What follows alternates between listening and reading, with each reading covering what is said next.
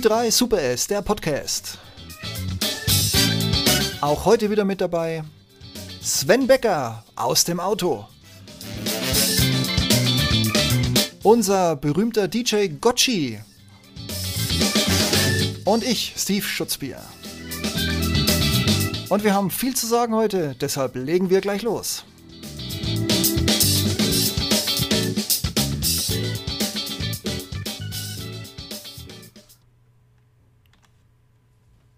Dann sage ich Hallo Sven. Hallo Funkloch. Und ich sage Hallöchen nach Unterfranken. Hallo Stefan. Hallo. Wir haben heute einen geballten Podcast, aber mit genau zwei Themen. Da schüttelt ihr jetzt wahrscheinlich ein bisschen mit dem Kopf, wenn ihr unsere sonstige Themenvielfalt gewöhnt sind. Aber unser Stargast des Tages ist unser Stefan. Ihr kennt ihn auch als DJ Gotchi. Hallo, DJ Gotchi. Hallo. Hintergrund des Ganzen ist, wir hatten das in der letzten Ausgabe schon mal angeteasert, dass Stefan aufgrund seiner Tätigkeit beim Online-Radio Moments of Magics von seiner Lokalzeitung interviewt werden wird. Und wir haben noch so ein bisschen spekuliert, was da so alles kommen könnte. Das, glaube ich, haben wir euch aber nicht mehr auf der Tonspur gelassen, das haben wir unter uns gelassen. Aber jetzt ist es soweit. Stefan wurde interviewt und es gibt einen wunderschönen Zeitungsartikel darüber. Lieber DJ Gocci, lieber Stefan, wie war es denn so? Wie, wie kam es denn dann zustande? Lass uns doch mal hören, wie es so gelaufen ist, dieses Interview. Ja, also da ich ja immer Werbung mache auf Facebook und so für meine Radiosendungen, haben die mich auf Facebook angeschrieben von der Zeitung und haben gefragt, ob sie mal ein Interview mit mir machen dürfen, weil ich ja Radio mache. Gut, habe ich zurückgeschrieben, ja, können wir gerne machen. Und dann hat er geschrieben, ich soll ihm die E-Mail-Adresse geben und nach Pfingsten hätte er Zeit. Und letzte Woche war es dann soweit. Kam ein Reporter mit Foto und so und hat mein Studio fotografiert, mich mit Kopfhörern auf und ja, und hat mich interviewt. War sehr interessant.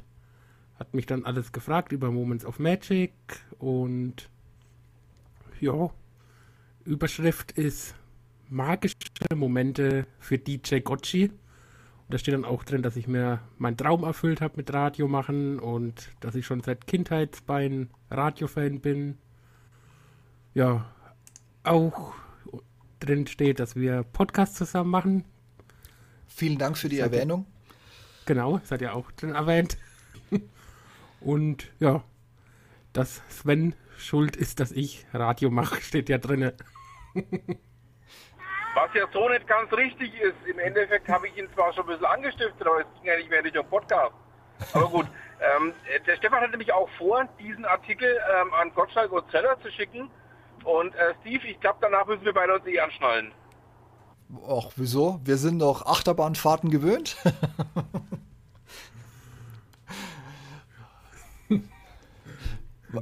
ähm, Gab es auch Fragen, jetzt mal ganz blöd gefragt, ähm, gab es auch Fragen, die du beantwortet hast, die nicht in den Artikel gekommen sind? Nö, da gab es eigentlich keine Fragen. Es ist alles irgendwie reingekommen. Das ist gut, das ist sehr schön, das ist wunderbar. Ja. Ja, ich habe auch nur dieses eine Foto von dir in Erinnerung, das ähm, in dem Zeitungsartikel mit äh, veröffentlicht wurde.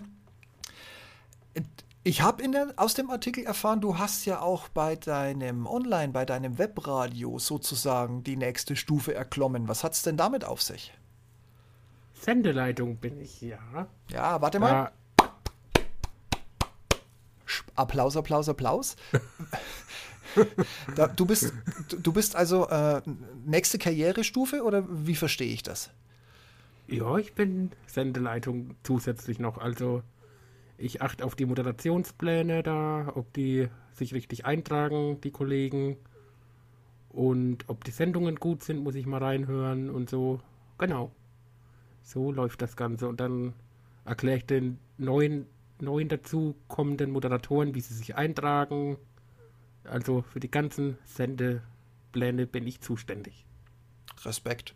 Einer von wie vielen oder bist du der Einzige bei dem Webradio, das äh, in dieser Position? Jetzt habe ich noch zwei dazu bekommen, die Vertretung für mich machen, weil Ah, man kann cool. ja nicht immer, weil ich ja noch arbeiten muss, arbeite. Aber wenn du so weitermachst, nicht mehr lange. Haben sie ja auch im Zeitungsartikel reingeschrieben, mein, mein Job, mein Beruf. Und da habe ich Angst gehabt. das hat Sven auch gemerkt, dass mein Chef mich enthaupten will. Ne, Sven? Also ich habe ja dann ähm, die Weissagung gemacht. Also jetzt gibt es dann am Marktplatz in Mark Heidenfeld? ähm, genau dann in der öffentlichen Enthauptung ähm, durchgeführt durch seinen Chef und äh, Steve, wir beide dann als Moderatoren der ganzen Aktion. Genau, und, so, und sobald wir fertig sind, müssen wir uns nach vorne beugen und werden mitenthauptet. Das, das hat man davon, wenn man zu dritt so ein Projekt startet. Genau, das stimmt. Und dann kommt noch Thomas Gottschalk und enthauptet, weil er ja auch in der Zeitung erwähnt ist. Na, ich glaube, dem lassen sie das durchgehen. Ganz knapp, aber der kriegt noch eine Chance.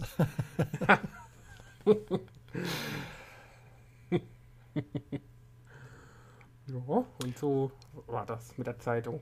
Und hat es dein Chef jetzt in irgendeiner Art und Weise zur Kenntnis genommen oder hat er es gar nicht gelesen oder war es ihm egal? Wie war die Reaktion von ihm? Er fand es super, dass ich sowas mache. Ah, sehr schön, sehr schön. Ja. Ja, Und wollte den Artikel auch geschickt haben von mir. na perfekt. Gut, gut, dass das Ding auch im Internet stand und wir werden den Link dazu nochmal in die Shownotes packen. Dann könnt ihr alle nochmal nachlesen, was unser DJ Gotchi ja, gesagt hat, was für einen Karrierepfad er mittlerweile bei seinem Webradio Moments of Magics eingeschlagen hat. Ja, und ganz wichtig, das wusste ich auch nicht, also 1000 CDs zu Hause zu haben, lässt einen vermuten, der Mann hat Musikgeschmack, der Mann hat eine Begeisterung für Musik. Aber ich habe es auch aus dem Artikel rausgelesen, du bist ja für Netflix eigentlich gar nicht so sehr zu haben, du hörst ja lieber Musik. Und das am besten rund um die Uhr. Genau, rund um die Uhr. Manchmal läuft das Radio auch die ganze Nacht. Habe ich ja auch schon gesagt, ja. Genau, statt Fernsehen läuft bei dir lieber der Radio. Außer wenn Thomas Gottschalk im Fernsehen kommt. War klar. Dann ist, dann ist das Fernsehen an. Ja. Hast du denn äh, jetzt schon, ganz blöd gefragt, Fanpost bekommen auf den Artikel? Ich meine, den hat ja mit Sicherheit die Nachbarschaft bei dir gelesen. Gab es denn schon irgendjemand, der an der Tür stand und sagte, Mensch, Stefan, das wusste ich ja gar nicht, dass du das machst? Ja, es gab einige Leute auf Facebook, die mir auch geschrieben haben, dass sie das super finden. Meine Oma habe ich in der Stadt getroffen, die hat es auch gelesen und fand es echt super. Die hat es auch noch nicht selber gewusst, weil wir haben weniger Kontakt mit der Oma. Und ja, fand sie auch sehr super, dass ich sowas mache. Ja, wunderbar. ja, dann harren wir einfach mal der Dinge, die noch kommen. Ich glaube nicht, dass das das letzte war, was man von DJ Gotchi gehört, sowieso nicht, aber auch gelesen hat. Ja, es wird vielleicht noch mehr kommen. Ich, ich gehe mal davon aus, im schlimmsten Fall wird sich Sven drum kümmern. Oder Sven? Ja, davon kann man fast ausgehen.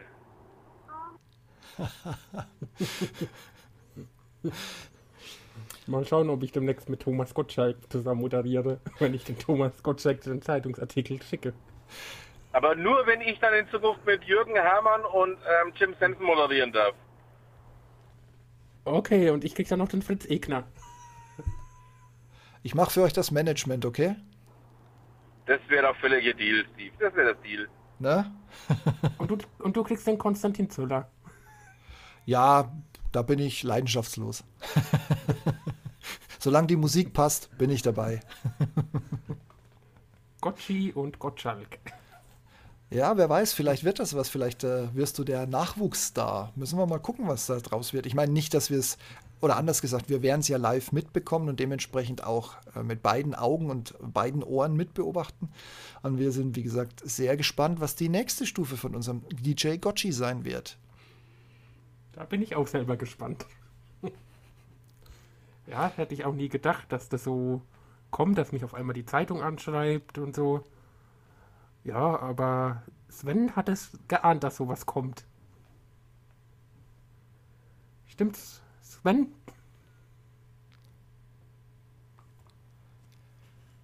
Oh, ich guck mal, ob nicht noch ein Funkloch zugeschlagen hat. Nein, Sven ist noch da. Da bin ich wieder. Da bist du wieder. Jawohl. Stefan, du hast irgendeine Frage gehabt. Ich habe doch gehört, dass du eine Frage hattest, aber ich habe sie nicht verstanden.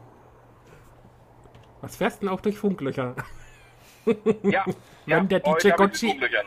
Wenn der DJ Gotchi am Telefon ist, fährt man nicht durch Funklöcher. Jawohl, in Zukunft. Noch Werde ich dazu, mir das für die, für die Zukunft vornehmen. noch dazu, wo er dir gerade seinen besten Schlagermix live aufs Ohr drücken wollte. Ja, nein, danke. Nee, nee. Ich verlose in der nächsten Sendung ein Beißholz. das wär's doch. Ein Beißholz Ja, ja. vorgekaut von Sven. kaum, ja das wird dann versteigert. ja, kaum benutzt und trotzdem halb durchgebissen. Ja. Dafür musste die Gotchi nur eine Sendung machen und ich äh, Beißholz durch. Wobei, ganz ehrlich, äh, wie heißt sie, Andrea Berg oder äh, diese andere Hupfdohle da, ähm, die diese Stadien füllt, muss ich ganz ehrlich sagen, da gibst du mir die andere Hälfte, da beißen wir dann, bei, also ich wette, wir beißen gleich tief rein. Und ich unterschreibe dann noch. Ja, ja. Das- ja. das wird die- Ähm, du meinst Helene Fischer? Danke, genau, die Helene, ja. Ja, Da das wird, Poster von mir. das, erwischt. Das wird die coolste Autogrammkarte. Rechts und links halb durchgebissen und in der Mitte deine Unterschrift. Sollten wir mal überlegen. Genau, das wäre die beste Autogrammkarte. Und in der nächsten Sendung wird sie verlost. So ungefähr, genau das. Ja, um nochmal auf die Frage zurückzukommen, Sven.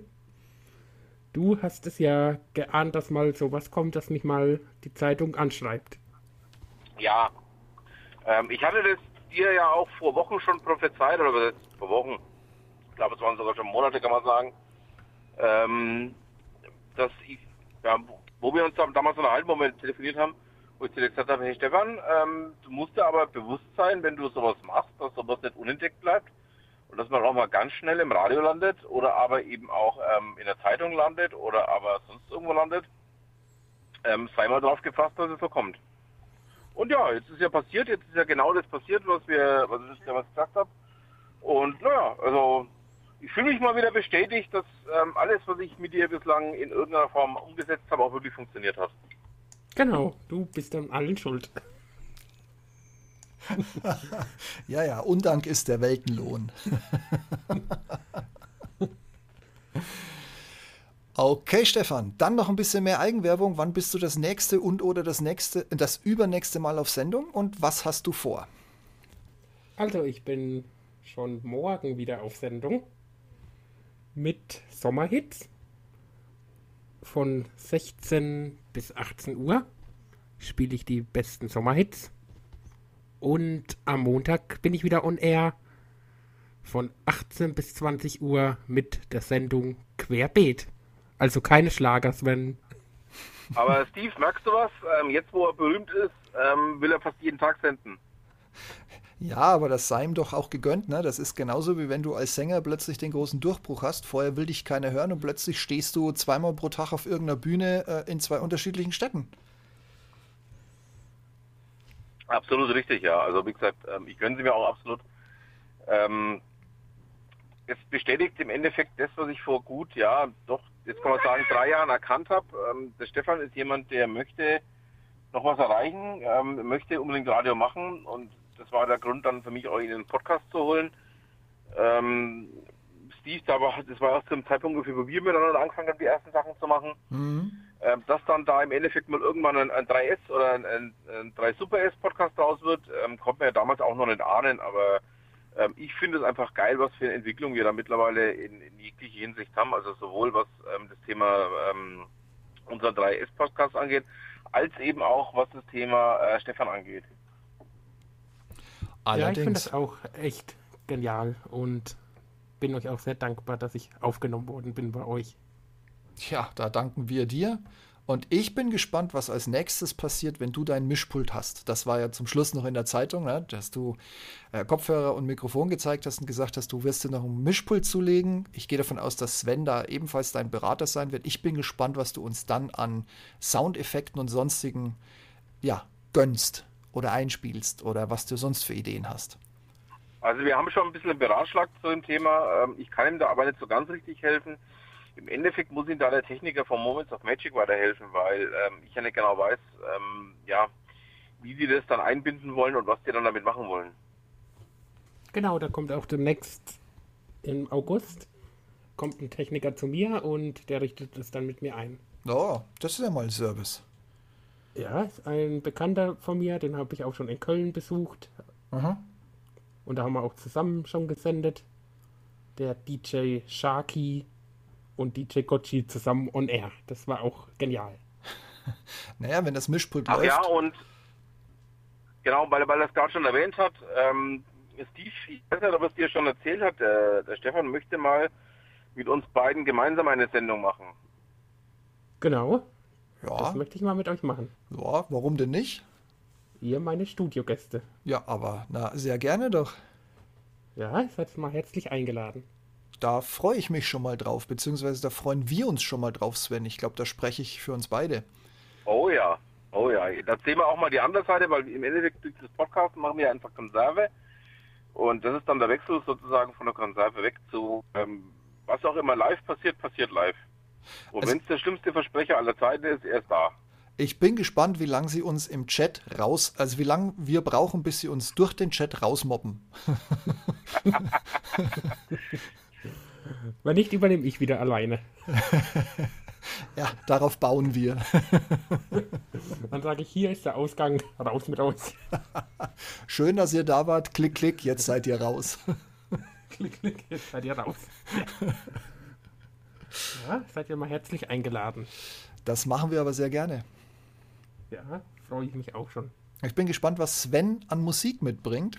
So als kleinen Gegenschlag. Es wird kein Schlager sein, das kann ich jetzt schon mal versprechen. Und die Sendung wird auch schon einen Namen bekommen. Die 3S auf Moments of Magic. Wow. Ich sehe schon, der Druck wächst. Der Druck wächst. Ja, das wird doch interessant, sage ich schon. Ja, allerdings. Allerdings. Und danach wird der Thomas Gottschalk eingeladen. Das, das würde ich an deiner Stelle echt mal probieren. Also nachdem du den Zeitungsartikel geschickt hast, vielleicht gibt es ja noch eine Reaktion von seiner Seite drauf. Und dann würde ich an deiner Stelle tatsächlich mal sagen, hey, lieber Herr Gottschalk, wie sieht's denn aus? Hast du mal zehn Minuten? Ich würde dich gerne einladen.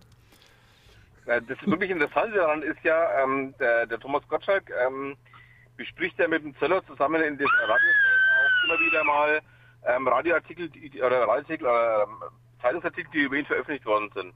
Hm? Ähm, ich bin mal gespannt, wie er dann darauf reagiert und ob er dann auch wieder so böse ist wie die letzten Male. Das könnte ich mir vorstellen, aber wissen auch, dass ich Radio mache. Also ich merke schon, liebe Zuhörerinnen und Zuhörer, DJ Gotchi wird uns noch weiter beschäftigen. Wir gucken weiter zu, wie er die Stufen nach oben fällt und äh, die ersten großen Schritte in Richtung Showbiz mit oder ohne Thomas Gottschalk macht. Wir sind sehr gespannt, wie es ausgeht. Da werde ich euch auch auf dem Laufenden halten. Sehr gut.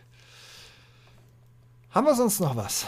Hast du noch was, was dir auf der Seele brennt, lieber Stefan, was du loswerden möchtest? Ich hab nichts mehr. Ich werde durch.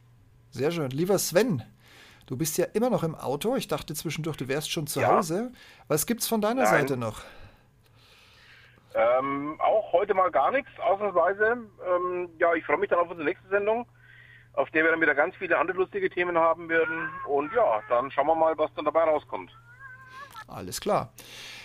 Wir haben aber natürlich trotzdem noch was für euch. Und zwar, wir hatten ja ein paar Mal drüber gesprochen, dass aufgrund der Corona-Krise, die wir ja jetzt seit eineinhalb Jahren permanent tagtäglich, auch wenn sie jetzt endlich rückläufig ist, spüren oder gespürt haben, wir haben darüber gesprochen, dass es Pläne gibt, was mache ich als Lufthansa mit meinen Piloten? Und was war naheliegender, als sie in Richtung Deutsche Bahn zu reichen, weil die Tätigkeit, die Verantwortung, es hat so gewisse Parallelen, auch vom Menschentyp und auch von der Ausbildung. Das wurde alles sehr, sehr verhalten angenommen. Und deshalb habe ich einen ehemaligen Kollegen und guten Freund von mir, der mittlerweile in der Schweiz ist und in diesem Business ganz tief eingestiegen ist, angerufen und habe gesagt, Mensch, lieber Florian, darüber müssen wir mal reden. Und daraus ist ein, ich glaube, einstündiges Interview gekommen, das wir euch natürlich nicht vorenthalten möchten. Florian skizziert uns darin so ein bisschen wie die Schweiz mit dem Thema Bahn umgeht, die Unterschiede zwischen Schweiz und Deutschland, auch wie dieses Angebot in der Schweiz angenommen wird. Äh, kleiner Spoiler, nicht so brillant, wie man uns immer glauben lässt. Und noch ein Spoiler, und dafür wird es ein weiteres Gespräch, also noch einen Spoiler auf den Spoiler. Es wird noch ein weiteres Gespräch mit Florian geben. Ich habe nämlich vor zwei, drei Wochen einen Zeitungsartikel gefunden, wo die Deutsche Bahn verlauten hat lassen, dass sie bereits 55 Piloten und etliches an Kabinenpersonal auf die ICEs gebracht hat. Aber alles weitere im Gespräch jetzt hier und live mit Florian Schroth. Ich wünsche euch viel Spaß dabei. Und ganz kurz noch Richtung Mittelfranken auf der Autobahn. Lieber Sven, pass gut auf dich auf, komm gut nach Hause und bis zum nächsten Mal. Ich habe zu danken, Steve. Ähm, Stefan, dir auch. Und ja, dann bis zum nächsten Mal. Und das gleiche auch nochmal nach Unterfranken. Lieber Stefan, ich bin gespannt auf die Autogrammkarte von dir. Vielen Dank fürs Dabeisein und bis zum nächsten Mal. Ja, ich bedanke mich auch bei euch. Vielen Dank. Und liebe Grüße aus dem Studio von DJ Gocci, Stefan Klüpfel aus den Unterfränkischen Heidenfeld. Und mit diesen Worten sage auch ich schon mal Tschüss und hier kommt unser Interview mit Florian Schroth. Viel Spaß dabei. So, ihr Lieben, wir hatten das Thema vor einiger Zeit schon mal und wir haben einen Gast, der uns kompetent dazu helfen kann, meinen früheren Kollegen Florian Schroth. Hallo Florian. Hallo Steve, grüße dich. Grüße in die Schweiz. Florian wird sich gleich vorstellen und wir werden ein sehr, sehr spannendes Gespräch führen. Das kann ich euch jetzt schon garantieren. Wir haben uns einen absoluten Fachmann zu dem Thema geholt. Lieber Florian, die Bühne gehört dir. Vielen Dank. Hat die Schweiz die besseren Bahnführer? Du, das kann ich natürlich nur bedingt beantworten. Zum einen bin ich ähm, ja, angestellt bei den Verkehrsbetrieben Zürich und nicht bei den äh, Schweizer Bundesbahnen, also von daher bei einem kleinen, aber sehr feinen ähm, ja, lokalen Anbieter. Ähm, ich glaube, aber es gibt eine Umschreibung für die Verkehrsbetriebe Zürich, die trotzdem so ein bisschen die Wertigkeit einfach dieses ganzen ÖV, wie wir hier den ÖPNV in der Schweiz nennen, sehr deutlich macht. Ähm, gibt so zwei Begriffe, die sieht man hier gerade in Zürich auf den ersten Blick. Einerseits spricht man von Verkehrsspektakel und einerseits so ein bisschen von die VBZ als äh, Pulsschlag eines 7,5 Minuten Taktes einer Stadt Zürich. Und ich glaube, das Faszinierende hier dabei ist wirklich, dass in einer ja, kleinen, aber wundervollen Stadt, meine, Zürich hat als größte Stadt der Schweiz ja, um die 500.000 Einwohner, natürlich noch eine Agglomeration dazwischen, äh, dahinter, also das ist ungefähr so eine Million Menschen wahrscheinlich im Ballungsgebiet sind, aber der äh, ÖV hier ist wirklich so der Pulsschlag des öffentlichen Lebens. Ähm, gibt dann auch so einen Modalsplit, den finde ich immer interessant, ähm, der sagt, dass ja, weit über 50 Prozent der Zürcherinnen und Zürcher, obwohl es ja doch eine sehr ähm, lustre Gegend ist oder eine sehr solvente Gegend, ähm, gar kein eigenes Auto haben mehr. Ne? Also von daher ist das öffentliche Leben hier sehr geprägt auch von diesem ÖV. Und das ähm, führt dann zu einem weiteren Ausspruch, der da heißt, ja, das Zürcher Herz schlägt blau-weiß und eben auch blau-weiß in den Farben der Verkehrsbetriebe Zürich.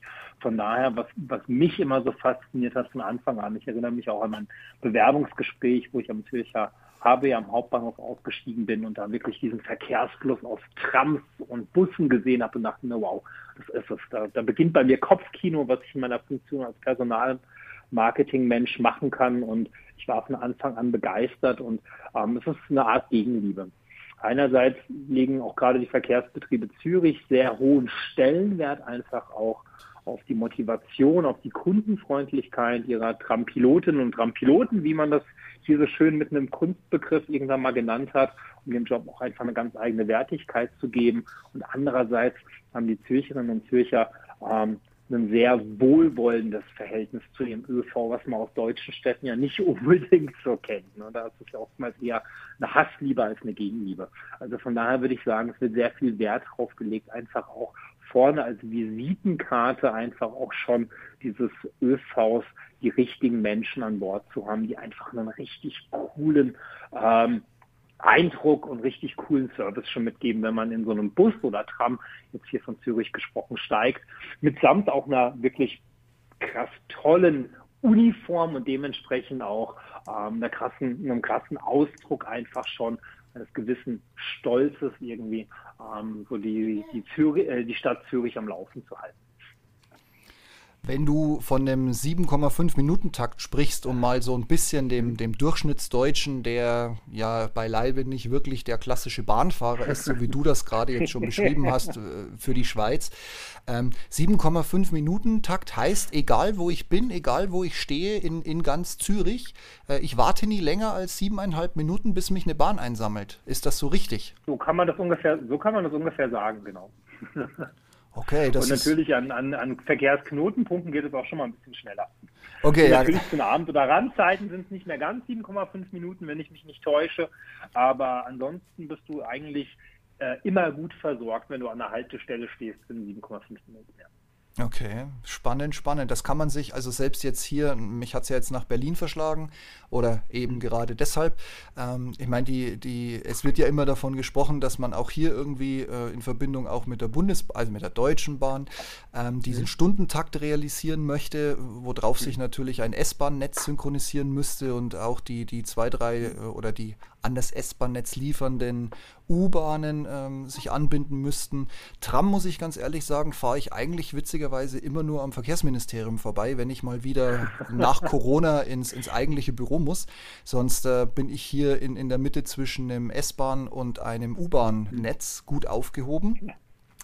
Ähm, aber es fällt irgendwie schwer, das mit den, also so mit diesen garantierten 7,5 Minuten, weil ich meine, die BVG hat ja auch einen mhm. 5-Minuten-Takt, aber ob sie den einhält, ja. ist natürlich eine andere Sache. Wie ist das in der Schweiz? Sind die, sind die siebeneinhalb wirklich äh, äh durchgehend im, im Takt oder kommt ihr auch mal aus dem Schritt? Also du, da, auch da wird natürlich sehr viel Wert drauf gelegt, dass der Takt möglichst eingehalten wird und ich habe selten das Gefühl, dass da irgendwas aus dem Takt kommt. Ne? Also ich meine, kenne ja Berlin auch ganz gut. Ich habe da wirklich mitten in Mitte gewohnt am Hackischen Markt und da bin ich ja irgendwie auch äh, gesegnet gewesen mit den unterschiedlichen Verkehrsmitteln, vom, von der Straßenbahn bis hin zu Bus, U-Bahn, äh, S-Bahn. Ne? Also ja. Das heißt, da kannst du natürlich auch vor die Haustür gehen und die Wahrscheinlichkeit ist groß, dass da, äh, dass du irgendwas erwischst, was dich schon irgendwie von A nach B bringt. Ne? Aber ähm, du hast so ein Wort gerade gesagt und das hat mich in der Schweiz von Anfang an erstaunt. Ähm, ich wohne hier an einer, einer S-Bahn-Haltestelle ähm, und an der Bushaltestelle tatsächlich. Ähm, und ähm, ich war von Anfang an begeistert, wenn du hier morgens rausgehst. Einerseits die Takten ist jetzt nicht wirklich zentral gelegen und ich selbst nur noch gar nicht in Zürich, sondern in Winterthur. Auch für Schweizer Verhältnisse eine relativ große Stadt mit seinen, ich glaube, knapp 100 110.000, 115.000 Einwohnern, aber natürlich im Vergleich zu deutschen Städten sehr klein. Und wenn du, wenn du hier die Bahn nimmst, dann fährt die im ähm, 15-Minuten-Takt, also viermal die Stunde von wirklich einer Haltestelle, die schon außerhalb des Stadtkerns ist und der Bus, der irgendwie auch nur zwei Minuten Gehweg ist, die, ähm, die, die S-Bahn-Haltestelle fährt sogar am sieben, sieben Minuten Takt und abends im zehn Minuten Takt. Und das wirklich auch sehr, sehr pünktlich. Und das Wort, das du gesagt hast, was mir in der Schweiz so, so imponiert, ist halt einfach die Synchronisation. Ne? Also hier ist wirklich alles aufeinander getaktet. Die Bahnen auf die Busse, die Busse auf die Trams etc. Und das macht wirklich viel Spaß. Es gibt natürlich hier auch noch andere Verkehrsanbieter, ähm, wie zum Beispiel ein Postauto, wie sich das hier nennt. Mhm. so der der regionale ähm, Bus. Ne, da kommst du wirklich in gefühlt jedes Kaff mit und selbst den erreichst du immer, wenn du irgendwo aussteigst, keine Ahnung, in Bern und ins Oberland willst, dann kriegst du den irgendwie easy going, kommst überall hin. Also ich habe das festgestellt, ich habe hier tatsächlich in der Schweiz wieder angefangen, Fußball zu spielen, was hier so, so ein ein schönes anderes System gibt. Hier gibt es sowas, das nennt sich Ü30 Senioren. Da kannst du mit über 30 noch auf einem schönen oh. Niveau spielen, ohne in so einer Soma zu spielen mit, Entschuldigung, irgendwelchen 60-Jährigen, sondern quasi mit so einer gewissen Alterseinheit. Und ich hatte dann immer gedacht, Mist, jetzt hast du kein Auto, du hast kein Velo, also kein Fahrrad. Wie kommst du denn zu manchen Fußballplätzen? Wenn, wenn die Kollegen jetzt nicht irgendwie so nett waren, die wollten mich auch nicht aufbringen und vom Auto mitgenommen haben, habe ich wirklich festgestellt, dass ich mit diesem Auto problemlos an jeden Sportplatz hier in, in, in jedem kleinen Dörfchen in der Schweiz komme. Also du kommst mit dem ÖV sensationell gut klar. Es ist alles wunderbar aufeinander abgestimmt und das in Taktung, die dich wirklich nicht zu Ungeduld äh, äh, überstrapazieren. Da kommt mir noch eine Frage, aber ich glaube, du hast die Antwort indirekt gerade eben schon gegeben.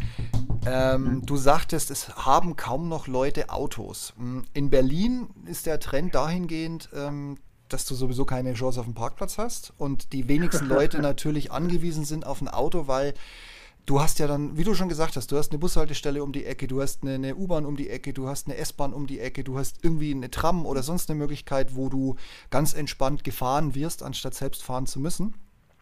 Ähm, mhm. Ist das in der Schweiz auch so ein Problem, dass die Parkplätze schlichtweg unbezahlbar sind? Oder ist es wirklich in erster Linie, dass das Nahverkehrsnetz so toll ausgebaut ist? Oder ist es vielleicht sogar eine Mischung aus beidem?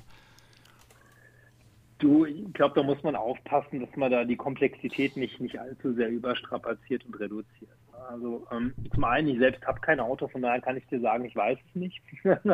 zum anderen, man, man kennt ja auch äh, sicherlich ähm, ja, die Lebenshaltungskosten in der Schweiz, die durchaus ein bisschen höher sind als in Deutschland. Oh ja. Ähm, das aber auch bei einem absolut qualitativen Gegenwert. Also es ist zu Recht auch vieles teurer hier, ähm, weil die Lebensqualität einfach auch unbegreiflich groß ist und hoch ist. Ähm, ich, ich, würde sagen, es gibt verschiedene Faktoren. Also es ist jetzt natürlich nicht so, dass kaum mehr jemand ein Auto hat. Ne? Offensichtlich haben irgendwie noch jeder zweite hat ein Auto. Ne? Ähm, aber ich glaube, die Leute nutzen den ÖV trotzdem gern. Zum einen, ja, die Städte hier sind einfach auch ein bisschen kompakter. Ne? Wie gesagt, Zürich ist die größte Stadt der Schweiz.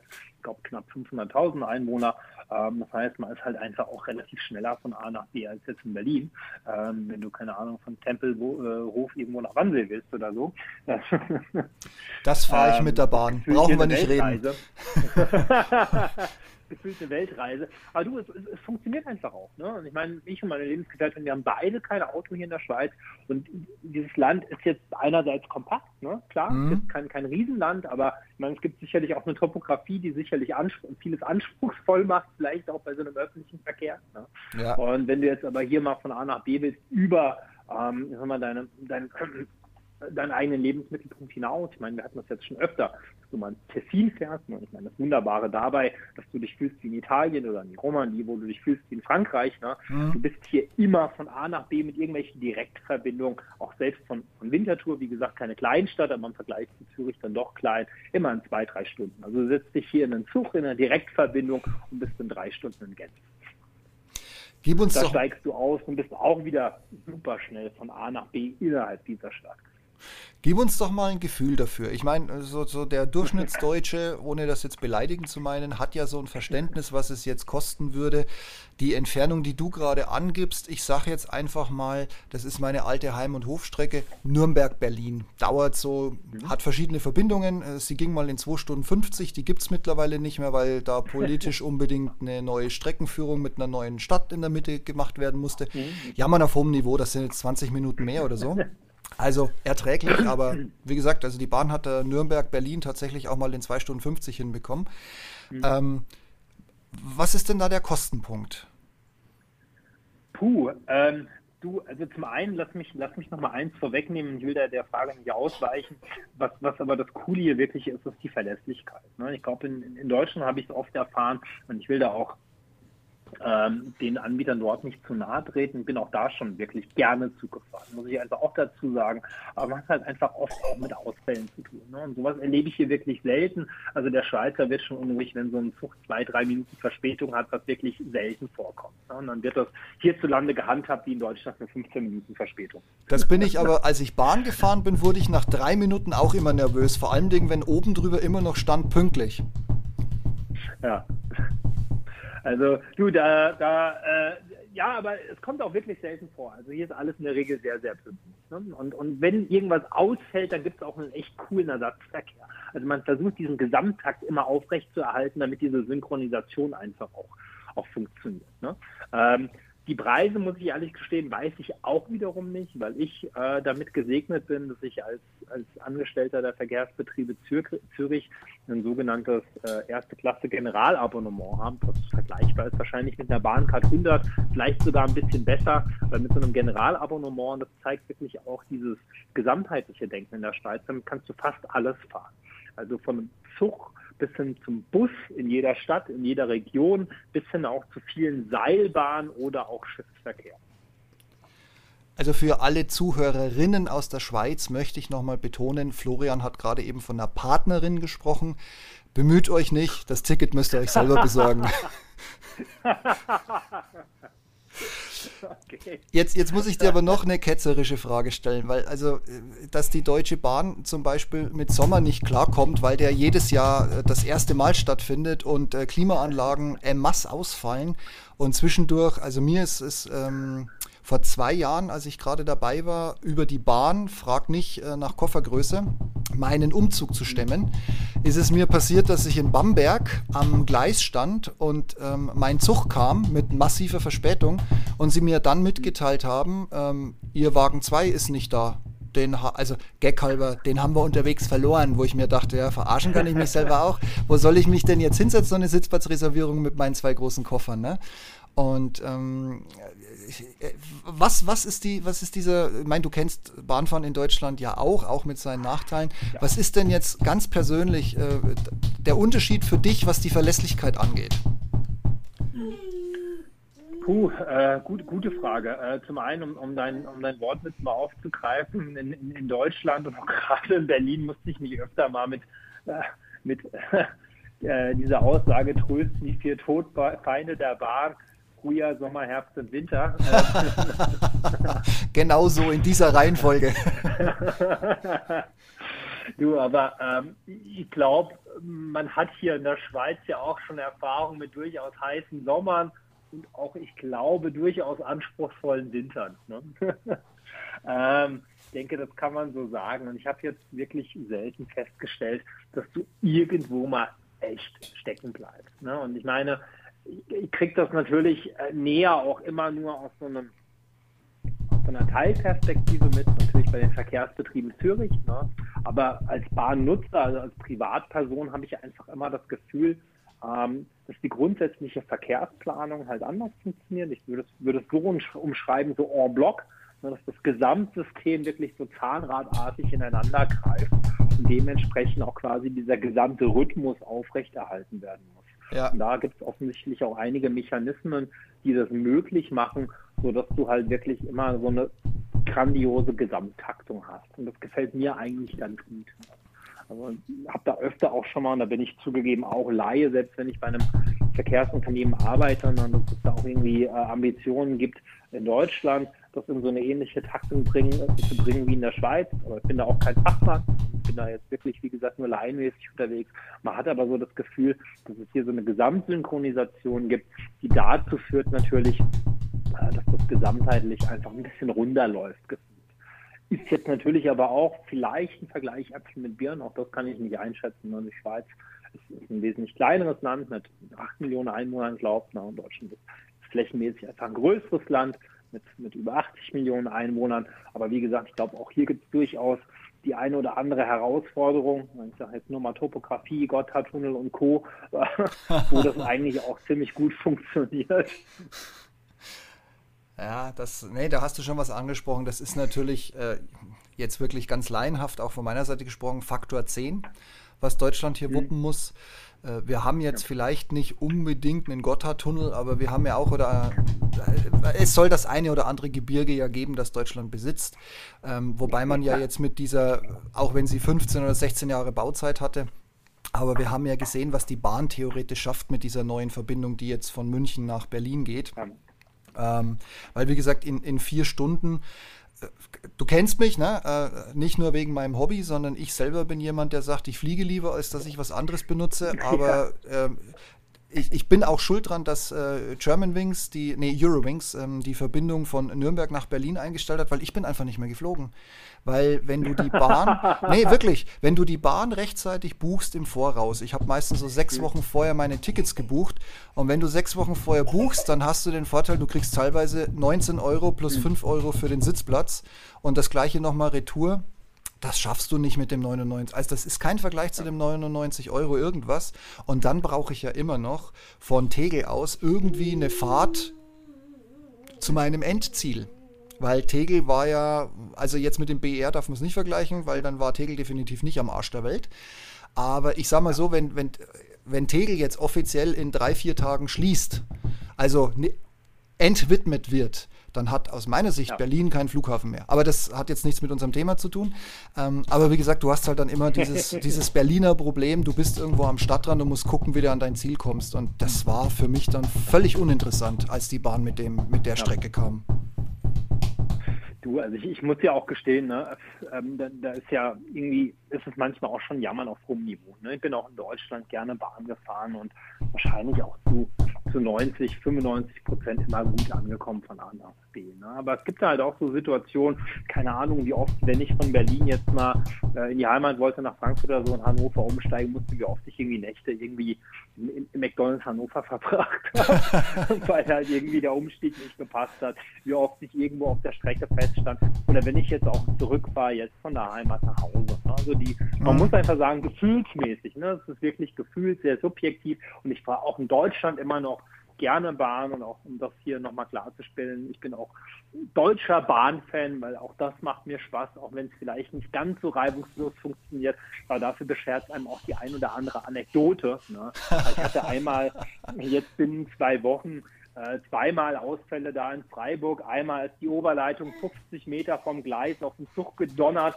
und da musste man natürlich erst irgendwie eine Lok holen, die jetzt nicht irgendwie mit der Oberleitung betrieben wird, um das Ding in den Bahnhof zu ziehen. Ja. Und äh, beim, beim zweiten Mal gab es irgendwie einen Blitzeinschlag äh, in die Bahn, sodass das Ding einen Kilometer vom Bahnhof stecken blieb. Und das habe ich halt einfach in der Schweiz bisher irgendwie noch nicht so miterlebt. Und hier bin ich auch Heavy User. Ne? Also ja, ja gibt auch da mal das ein oder andere Malörchen, würde ich irgendwie sagen. Ne? Aber jetzt irgendwie nie so, dass du so richtig aus dem Takt gerätst. Und ich kann es mir nicht ganz erklären. Und vielleicht ist auch das so ein bisschen so die, die Verzerrung der Wahrnehmung, dass es in Deutschland irgendwie dazugehört, ein bisschen Bahnbashing zu betreiben. Und dann macht es ja irgendwie doch so ein bisschen aus Hassliebe. Also heißt, die Liebe ist auch da. Ne? Aber äh, wie gesagt, gefühltermaßen habe ich hier sowas noch nicht gehabt. Ne? Und irgendwie fühlen sich auch die Verbindungen anders an und die ganze Planung anders. Ja, das Land ist kleiner, ne? macht schon einen Unterschied, wenn du jetzt, keine Ahnung, von München nach Berlin fährst von der Strecke oder von wie gesagt, Zürich nach Genf, aber trotzdem hast du halt überall hin in alle größeren Städte der Schweiz diese Direktverbindungen, die relativ problemlos funktionieren. Und in Deutschland fühlt, fühlt sich das immer so ein bisschen so regionalfürstenmäßig an. Aber jetzt möchte ich auch mal ganz kurz eingreifen. Ähm, was denkst du denn? Ähm, ist es eher so, dass man sich in der Schweiz mehr Gedanken über diesen Taktverkehr gemacht hat oder ähm, wie, wie, schätzt du das ein? Du kann, einschätzen kann ich subjektiv. Ne? Ich glaube, man hat hier, und es ist ja immer auch eine Frage so des, des historischen Kontexts. Ich habe irgendwann mal so einen Artikel gelesen, dass man dieses irgendwie ich kenne jetzt den, die, die Fachterminologie nicht, ne, zugegeben, aber dass man das wirklich so blockweise eingeführt hat, also dass man quasi so eine Taktung hat, die wirklich ineinander aufbaut, ne, also im Gesamtverkehr. Und ähm, da gab es offensichtlich auch schon mal Überlegungen, immer wieder das in Deutschland zu machen, aber das stellt einen natürlich auch vor gewisse Herausforderungen. Ne? Du, du brauchst genug Fahrpersonal, äh, du brauchst äh, ähm, Strecken, die, die wirklich äh, intakt sind etc. Weil wenn da was großartig ausfällt, dann stellt sich das natürlich auch vor Herausforderungen. Auch hier gibt es natürlich immer mal wieder die Diskussion Zugführer. Ne? Also die VBZ hat auch jahrelang die Herausforderung gehabt, richtige Trampiloten zu finden, auch die SBW bei dem Thema Zugführer. Ne? Das äh, vielleicht schon mal vorweggenommen, wenn wir später noch auf die Frage kommen, sind jetzt äh, Piloten ähm, auch wirklich gute Trampiloten oder passende Trampiloten. Aber ähm, ich glaube, die, der grundlegende Ansatz war, wenn ich mich nicht ganz irre, und da bin ich dann peinlich berührt, wenn ich jetzt vollkommen falsch bin, vor ein paar Jahren oder Jahrzehnten so, dass man gesagt hat, okay, man stellt diesen Verkehrsrhythmus komplett um in der Schweiz. Das wundert mich gar nicht. Eben. Das wundert mich gar nicht, dass Sven diese Frage gestellt hat, weil Sven ist, ähm, hat eine Vergangenheit äh, mit der Bahn und äh, des Weiteren ist Sven immer noch ganz begeisterter Nahverkehrsbahnfahrer in dem, im Großraum Franken bzw. Nürnberg. Richtig, ich bin ehemaliger Mitarbeiter eines großen deutschen Verkehrskonzernes mit zwei Buchstaben. Ich werde aber nicht den Namen des Konzerns nennen. Ich, ich kenne gar keinen mit zwei Buchstaben. Und unter, hat ja auch mehr. Und unter allen korrekten Einsendungen verlosen wir eine der schönsten ähm, Durchsagen des letzten halben Jahres. du, aber ich glaube, im Endeffekt muss, muss man einfach sagen, ne, ähm, und es gehört natürlich auch ein Mentalitätsunterschied dazu. Ne? Ähm, und das ist ja das, was man irgendwie als Deutscher auch in der Schweiz mitnimmt. Der Deutsche ist per se anders als der Schweizer. Es gibt da gewisse unterschiedliche kulturelle Gleichheiten, aber ansonsten kann man hier schon von zwei komplett unterschiedlichen Kulturen sprechen. Ne? Und einfach auch die Einstellung der Schweizer ist da sicherlich grundlegend anders als die der Deutschen. Ne? Und das heißt, so ein bisschen dieses Jammern der Deutschen gehört halt einfach auch dazu. Und das erlebt man hier gefühltermaßen ein bisschen seltener. Man hat hier schon so eine gewisse, ja auch Gelassenheit im Temperament. Was aber ich glaube der größte Unterschied ist, und ich habe die Zahlen jetzt nicht mehr genau im Kopf, die, der Spiegel ist da ja immer einmal jährlich hinterher und rechnet das aus. Dem Deutschen ist ja die Bahn, auch wenn diese hier mal 10 Milliarden, hier mal 15 Milliarden, was so gerade in den letzten zwei Jahren reingepumpt wurde. Ja, ich meine ganz ehrlich, mit 16 Milliarden kauft die Bahn, ich rate jetzt mal, 8 ICE 4 und das war's. Da hast du noch keine, hm. keine Technik für installiert, da hast du noch kein Gleis modernisiert, da hast du keine neue Strecke gebaut und schon gar nicht in Deutschland mit Raumordnungsverfahren, Planfeststellungsverfahren, zehn Jahre Klagehorizont. Und dann gucken wir mal, ob wir die Strecke überhaupt noch brauchen, so ungefähr. Ähm, ja. Aber worauf ich hinaus möchte, ich habe die Zahl, wie gesagt, nicht genau im Kopf. Ich glaube, der Deutsche zahlt rein von dem, was steuerlich ähm, abgezwackt wird, waren es drei Euro pro Jahr und pro Bürger an die Bahn. Und in der Schweiz, wenn mich nicht alles täuscht, waren es 28 Euro mhm. umgerechnet. Also, ja, genau. ne, das, das, da hast du natürlich ganz andere Möglichkeiten, dein ganzes Netz modern zu halten, deine Leute gut zu bezahlen äh, und, und, und, und, und. Also auch wenn man jetzt die Dimension nimmt, dass man sagt, äh, die Schweiz, das hört sich jetzt so böse an, aber ist grob ein mhm. Zehntel von der Einwohnerzahl Deutschland. Ähm, aber wie gesagt, wir reden, wie du gesagt hast, von 8 zu 80 Millionen. Und ähm, aber ich finde es verblüffend, ne? Also wenn einem dieses Thema wirklich wichtig ist, was man daraus machen kann. Du, die, die, die Statistik kenne ich natürlich auch. Also da, da ist Deutschland relativ weit hinten, wenn ich mich nicht täusche, mit, mit, mit, mit der wirklich der Investition pro Einwohner in seinen ÖV und die Schweiz ist relativ weit vorne mit dabei. Und das, das merkt man ja auch, auch ne? Aber ähm, du, und ich weiß nicht, woran es liegt. Ja, gibt auch hier Pendlerstrecken, die manchmal relativ voll sind. Ne? So Zürich-Basel zum Beispiel, sicherlich auch Zürich-Bern. Aber du hast halt nie irgendwie so das Gefühl, wie nannte man das so liebevoll, als ich noch in, in Frankfurt gelebt habe und dann immer schön nach Langen gependelt bin, der Presswurst-Express. Ja, ja. Ähm, so diese Nord-Süd-Schneise dort in, in, in Mitteldeutschland. Sowas erlebst du ja wirklich selten. Also das ist schon ein anderes Fahren, mag vielleicht aber auch daran liegen, dass, dass halt einfach auch äh, die Ballungsgebiete hier kleiner sind. Ich weiß es nicht. Ja, also ich glaube, wir können das nicht eins zu eins vergleichen, weil wie du gesagt hast, ja. wir haben auf der einen Seite eine ganz andere Mentalität. Deutschland, auch wenn es ich weiß nicht, ob es jetzt der, der Wandel in Richtung E-Mobilität oder einfach die Tatsache, dass die Autos immer teurer werden, aber der Deutsche ist halt immer noch Autofahrer. Ne? Da muss, muss irgendeine Nobelkarosse vor, vor der Garage stehen, sonst darfst du dich in der Nachbarschaft zu Fuß gar nicht blicken lassen, ohne dass sich weitere Fragen dir gegenüberstellen. Und ähm, wie du auch gesagt hast, wir haben und pflegen eine, eine gewisse Hassliebe der Bahn gegenüber. Und ich gebe dir vollkommen recht. Also ich würde auch schätzen, 90 Prozent meiner Fahrten, die ich mit der Bahn gemacht habe in diesen, ich weiß es gar nicht, zwei Jahren, zweieinhalb Jahren, die liefen erfolgreich. Die haben, die haben einfach mhm. funktioniert, die waren on time, teilweise waren sie sogar zwei Minuten, drei Minuten zu früh. Ähm, sie waren eigentlich immer sauber. Es war eigentlich nie so, dass ich gesagt habe, den ja. Sitzplatz nehme ich nicht oder neben dem sitze ich nicht. Ne? Der typisch deutsche Spruch, neben dem, ne, da sitze ich nicht. Ähm, also das hatte ich nie. Ähm, es spielen sich halt manchmal ganz gewisse Szenen ab, woher man dann schlagartig weiß, wo jeder Kabarettist seinen Stoff hernimmt, aber auch, auch das, hast du im, das hast du im Bus, das hast du auf der Autobahn, ich meine, das ist jetzt auch kein Bahnphänomen. Das Einzige, was mich einfach wirklich gestört hat, war die Tatsache, dass wenn bei der Deutschen Bahn irgendwas schief geht, äh, jeder abtaucht und keiner plötzlich dir sagen kann, was los ist. Also ne, du, du mhm. bleibst 20 Minuten, äh, 300 Meter vor einem, vor einem äh, vor der Einfahrt in den Bahnhof stehen. Das ist mir mhm. in, äh, wo ist mir das passiert? Leipzig, Leipzig, äh, Halle ist mir das damals passiert. Ne? Der blieb einfach stehen. Du konntest, obwohl ich äh, ziemlich weit hinten saß, wenn du dich so ein bisschen gegen die Scheibe gelehnt hast, konntest du vorne den Bahnhof sehen.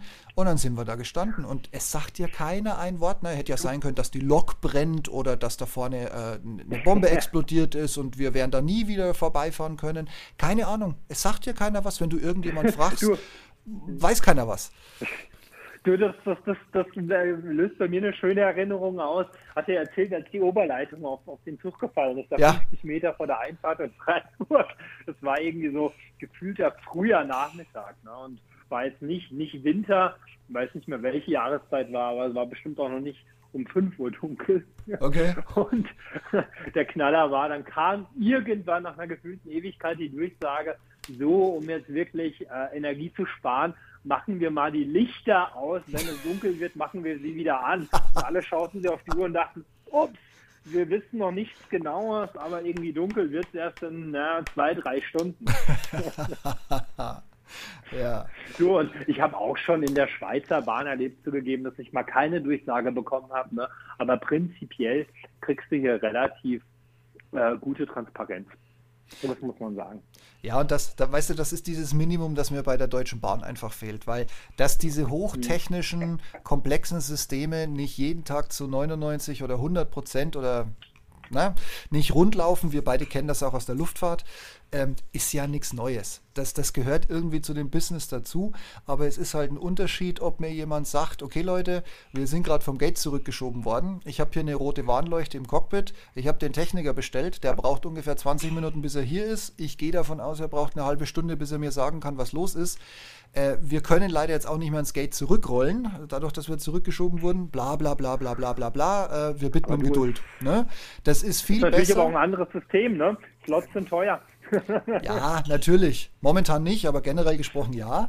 Ähm, aber ähm, wie gesagt, es ist halt ein Unterschied, ob dann in der Deutschen Bahn irgendwann eine Durchsage kommt, so nach dem Motto, äh, die Einfahrt in den nächsten Bahnhof verzögert sich um ungefähr Rauschen, Pfiffelton, nochmal Rauschen, ja, so 20 bis 30 Minuten. Wir danken für Ihre Geduld. Wieder Pfiffel, Pfiffel, Ruhe.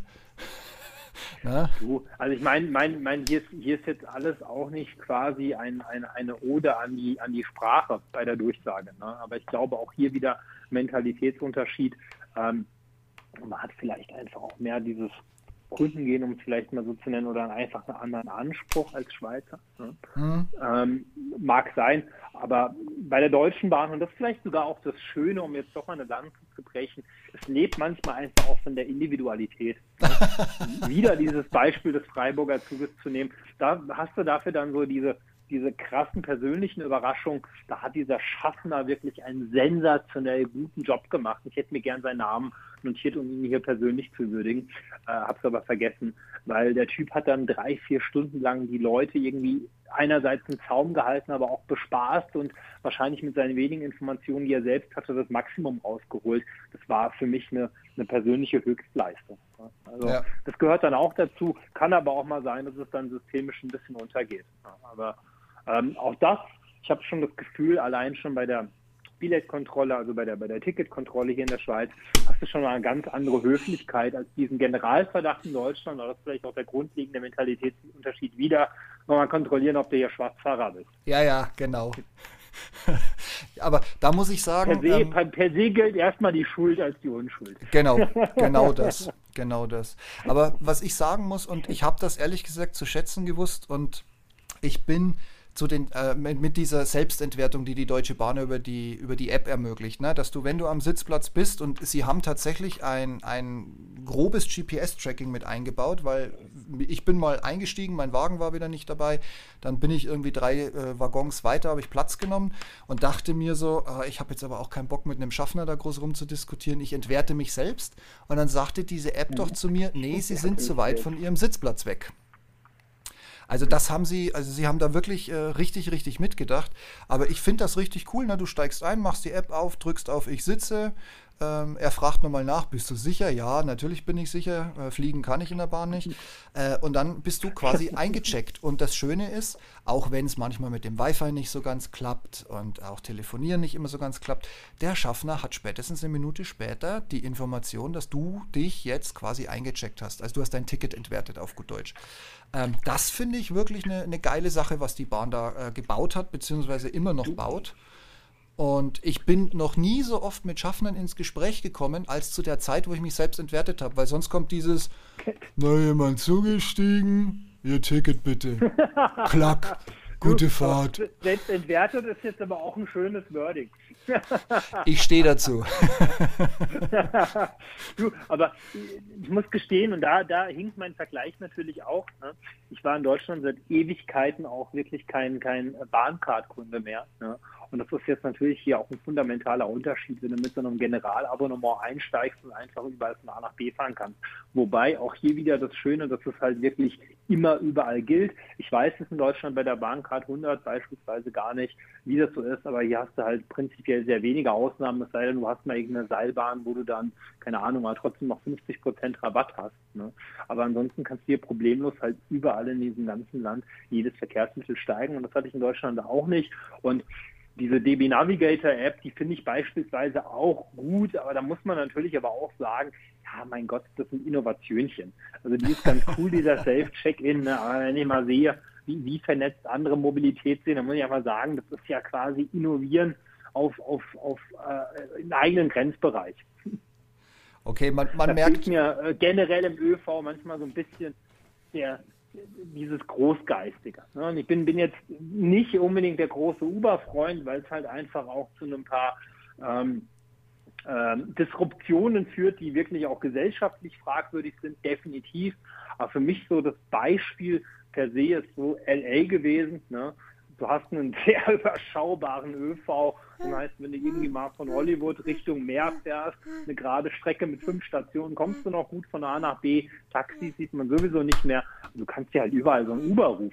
Ja. Und äh, bin, bin noch nie so gut von A nach B gekommen. Ne? Und ich rufe mir da so ein Uber und natürlich sehen die Fahrer mitunter erstmal fragwürdig aus, aber hatte noch einen totalen Jetlag und wollte aber von, von West Hollywood, glaub, nach, nach Anaheim, um mal Eishockey zu schauen. Und dann kommt dieser Fahrer, der, wie gesagt, fragwürdig aussieht, und dann steigst du ein ne, und bist total müde und denkst dir, oh Gott, bin ich noch am Leben, überspitzt gesagt, wenn ich jetzt hier mal kurz einpenne, irgendwann sagst du, ist mir egal, ah, dann bin ich halt nicht mehr, ich muss jetzt schlafen, weil es ist immerhin eineinhalb Stunden Fahrt, weil die Straßen auch zugestopft sind ohne Ende und das ist ja offensichtlich ein Phänomen, was jetzt auch statistisch erwiesen ist, dass Uber den Verkehr nicht entlastet, sondern eher noch mehr zustopft. Allerdings. Wie die Zusammenhänge auch immer sind, aber du kommst von A nach B mit so einem Fahrzeug, egal wie du bist in der Stadt, binnen zwei Minuten steigst du ein, fix und fertig und bist dann, äh, ich glaube, 70 Meilen weiter und hast keine Ahnung, 60 Dollar gezahlt oder so. Ob das jetzt auch wieder gut und schlecht ist, sei dahingestellt. Aber du hast halt wirklich so einen On-Demand-Verkehr. Ne? Ja. Während äh, du da sowas hast mit, oh, ich check jetzt in der Bahn ein. Ja, mein Gott, sensationell. Das schaffen auch Flieger, die in dem äh, Kontext ein bisschen äh, komplexer sind. Oder, ähm, ja, mein Gott, jetzt stehe ich halt hier in Hintertupfingen am Bahnhof. Wie komme ich denn eigentlich von A nach B? Aber weil du es gerade angesprochen hast. Ja. ja. Entschuldige, weil du es gerade auch oh, angesprochen oh, hast. Nein, schön, ich ähm, genieße jetzt gerade nur deinen fränkischen Akzent, gefällt mir sehr. ähm, hast du dann auch Erfahrungen gemacht mit diesem U-Bahn-System, das es ja seit ähm, den 70er Jahren in LA gibt? Mit dem U-Bahn-System auch, ja, wie gesagt, das ist ganz nett. Wenn du, wenn du einen festen Ausgangspunkt, einen festen Fixpunkt hast, dann funktioniert das, ja. Aber ansonsten ist es halt wirklich, äh, ich sag mal, sie, sie schneiden dir eine Schneise in den Verkehr sodass du so eine, so, eine, so eine Achse hast, die du nutzen kannst. Aber wenn du jetzt wirklich punktuell irgendwo hinkommen willst, dann nimmst du halt ein Uber. Das, das funktioniert dann ziemlich gut und es fängt ja auch schon relativ gut ausgeschildert am, am, am Flughafen an bei in Lex, ne, dass du gleich irgendwie Riesenschilder hast, hey, zu Uber geht's da, dann, dann dackelst du da lang und hast dann noch drei äh, äh, äh Hilfsmenschen da stehen, aufgefühlt 200 Metern Strecke, die dann immer sagen, du musst von da nach da und so und so funktioniert. Ne, also ähm, du siehst halt einfach, und das ist ja immer so dieser Hintergedanke dieser Plattformökonomie, ne, so ein eigenes Ecosystem zu bauen, mit allen Nachteilen, wie gesagt, die es da zu diskutieren gibt. Aber grundsätzlich aus Nutzersicht funktioniert das erstmal super gut. Und ähm, in, in, beispielsweise gibt es dann auch hierzulande erste Versuche, um sich da mal anzunähern. Ne? Ich meine, äh, Zürich sagt das immer so schön, die VBZ sind bekannt für wirklich richtig coole, lustige Plakatwerbung. Eins aktuell ist jetzt gerade Zürich muss seine Bahnen nicht im Untergrund verstecken mit so ein paar Bildern von, ich glaube, New Yorker U-Bahnen und so drauf. Okay. Und dann eben den, den schönen Tramverbindung, weil du keine U-Bahn in Zürich hast. Ne? ähm, aber auch hier gibt es jetzt On-Demand-Services beispielsweise. Pickme nennt sich ja eins von, von, von den VBZ. Erstmal quasi in so einem Kreis, also in einem Kiez sozusagen gestartet. Und da sammelt man auch erste Erfahrungen. Ich glaube, da muss es einfach hingehen, du einfach so ein, so ein Mischverhältnis hast. Ne? Weil ich glaube, also, am, am Ende ist die große Herausforderung erste und letzte Meile. Und die löst dir das U-Bahn-System in LA auch nicht. Hm. Also äh, du hast es ja gerade schon angesprochen, erste und letzte Meile. Jetzt hier in der, in der Region um Nürnberg herum, ähm, ja, oder zumindest in Nürnberg selber, ist man dazu übergegangen, ja auch noch diese Leihfahrräder damit anzubieten. In mhm. äh, Fürth zum Beispiel ähm, hat man auch mehrere Anbieter von diesen Elektrorollern noch mit dazugeholt, mhm. in Nürnberg übrigens auch. Ähm, aber ja. ich persönlich muss sagen, diese Dinge stehen dann überall rum, ähm, stören einfach nur. Wie ist denn das bei, bei euch ähm, geregelt? Ähm, Gibt es da auch diese Anbieter? Mhm. Ähm, habt ihr auch solche, solche komischen Erfahrungen gemacht, dass es im Endeffekt ähm, einfach die Dinge überall rumstehen und ähm, einfach nur nerven? Oder, oder wie sieht es da bei euch aus? Du, die Dinger stehen mitunter auch mal hier rum oder liegen irgendwo so in der Peripherie. Ich glaube, am Ende ist aber die Schweiz ein Stück weit ordnungsliebhabender als Deutschland. Das heißt, das sieht man eher nur vereinzelt. aber ansonsten gibt es die auch, es gibt auch Leihfahrräder etc. Ne? Ähm, also diese, diese, diese Roller nennen sich hier, wenn ich mich jetzt nicht ganz täusche und blamiere, Trottinett. Ähm, Und da war man auch von Anfang an, ich glaube, wesentlich liberaler, auch das typisch Schweiz, ne? ähm, hm. im Umgang damit, wo man damit eigentlich fahren darf. Also hier sind die mitunter auch auf den Gehwegen gefahren, ohne dass die rausgezogen werden. Ähm, hm.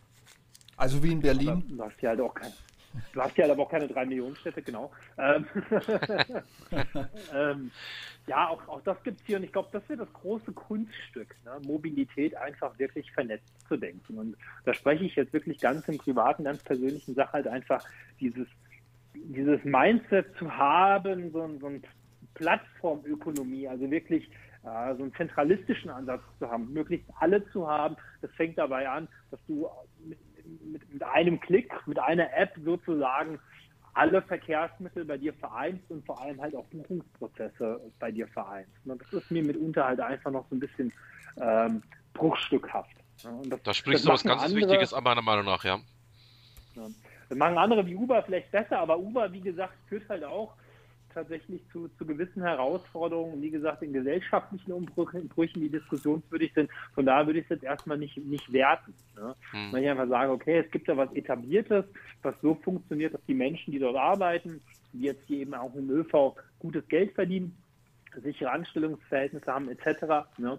Und äh, das geht natürlich auch erstmal auf Kosten von On-Demand, weil es irgendwie auch alles irgendwie planbar sein muss und kalkulierbar sein muss. Aber es geht auch wirklich darum, einfach Erfahrungen zu sammeln, um dieses Neue einfach auch kennenzulernen. Ja. Und ich glaube, ähm, da machen, macht man hier in der Schweiz erste Erfahrungen, sicherlich auch in Deutschland. Und ähm, dieses, dieses öffentliche Verkehrswesen und auch gerade der Wechsel aus den einzelnen äh, Mobilitätsformen wird halt wirklich ja. spannend werden. Ja, also du sprichst da meiner Meinung nach gerade auch zwei Punkte wirklich an, ähm, die ich jetzt auch nochmal ganz kurz aufgreifen möchte. Das eine ja. ist ähm, diese, diese Kleinstadlerei der unterschiedlichen Plattformen. Ähm, es gab ja mal in Deutschland den Ansatz dieser Plattform, die nennt sich Movavi oder so ähnlich. Ähm, ich bin mhm. mir mal ganz sicher, wie sie hieß, äh, wo man dann versucht hat, wirklich alle Verkehrsanbieter unter einen Hut zu bringen und das Ganze eben als App anzubieten. Ähm, das ist, äh, soweit ich mich erinnern kann, damals 2018 krachend gescheitert. Ähm, und das andere, was du ansprichst, ähm, wo ich auch sage, ähm, ja, das sehe ich wirklich auch so, ähm, ist ganz einfach, guter ÖPNV kostet Geld. Und ähm, genau. man darf hier nicht ähm, einen auf, auf, auf, den, auf den den Zug aufspringen, sage ich jetzt einmal, ähm, indem man sagt, ähm, ja, wir bieten es alles kostenlos an, sondern man muss definitiv wissen, wenn man guten ÖPNV haben will, muss man das Geld auch in die Hand nehmen. Und das heißt, es kostet auch entsprechend ähm, jeden was. Und da geht es jetzt nicht darum, dass man irgendwas kostenlos anbietet, sondern da geht es einfach meiner Meinung nach, das ist jetzt meine persönliche Meinung dazu, einfach auch darum, dass man einfach sagt, die Leute müssen das Ganze auch entsprechend wertschätzen können. Du, de de definitiv, definitiv.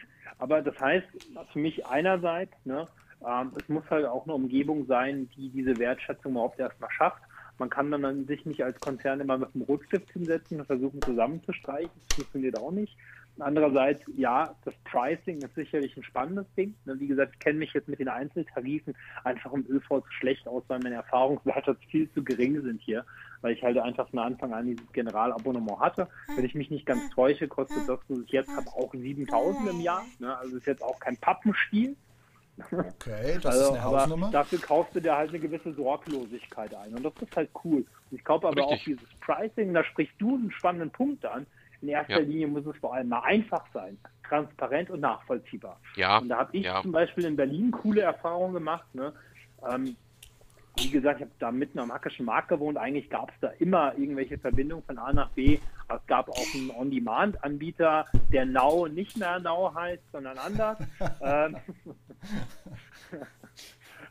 und das Coole da war, du suchst den Auto, die Verfügbarkeit war erstmal da. Und ja, ich spreche von Berlin Mitte und nicht, keine Ahnung, ähm, vom hintersten Steglitz oder so.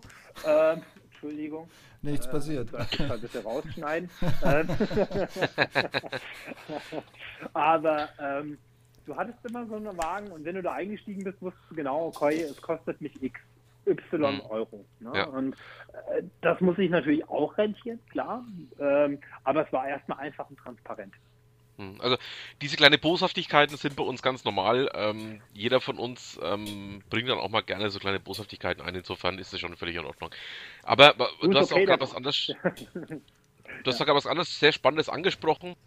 Ähm, ja, dass es einfach darum geht, ähm, entsprechendes Angebot überhaupt mal zu erbringen. Und äh, da scheitern ja einfach auch schon ganz viele Regionen in Deutschland zum Beispiel dran. Ähm, weil entweder die Bevölkerung so weit überaltert ist, da einfach niemand mehr wohnt, oder aber ähm, ja, man einfach noch nicht den, den Sinn und Zweck dahinter erkannt hat. Ich, ich kenne es jetzt hier aus der fränkischen ähm, Umgebung sehr genau, ähm, wenn es um das leidige Thema Reaktivierung von Bahnstrecken geht. Ähm, da kommt dann der örtliche Busunternehmer, ähm, geht zum Bürgermeister und sagt, nein, nie im Leben dürft ihr reaktiviert werden. Ich will da was meine Busse fahren. Und, und ähnliche Themenkomplexe, statt dass man einfach mal übergreifend denkt, einfach sagt, ja, ähm, wenn die Bahn reaktiviert wird, kann ich sogar noch mehr Buskilometer fahren, weil ich ja dann die Leute zu, dem, zu der Bahn hinbringen muss. Ähm, aber solche Themenbereiche ähm, sind in ganz vielen Köpfen einfach auch nicht vorhanden oder, oder einfach nicht, nicht, nicht nachvollziehbar oder, oder, oder viele Leute ähm, erkennen einfach auch die Vorteile aus solchen Thematiken nicht. Ähm, das ist einfach auch wieder das, was du vorhin auch schon mal kurz angesprochen hast, dieser Mentalitätsunterschied.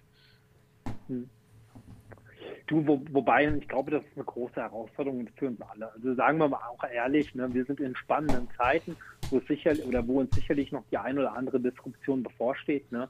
Man sollte das Kind da jetzt aber auch nicht mit dem Bade auskippen. Ne? Es braucht irgendwie auch Zeit. Ne? Es braucht Zeit, da das richtige Mindset zu- entwickeln, die richtigen Erkenntnisse zu finden. Und diese Goldrandlösung, die manchmal irgendwie öffentlich immer erwartet wird, gibt es sicherlich auch nicht. Ne?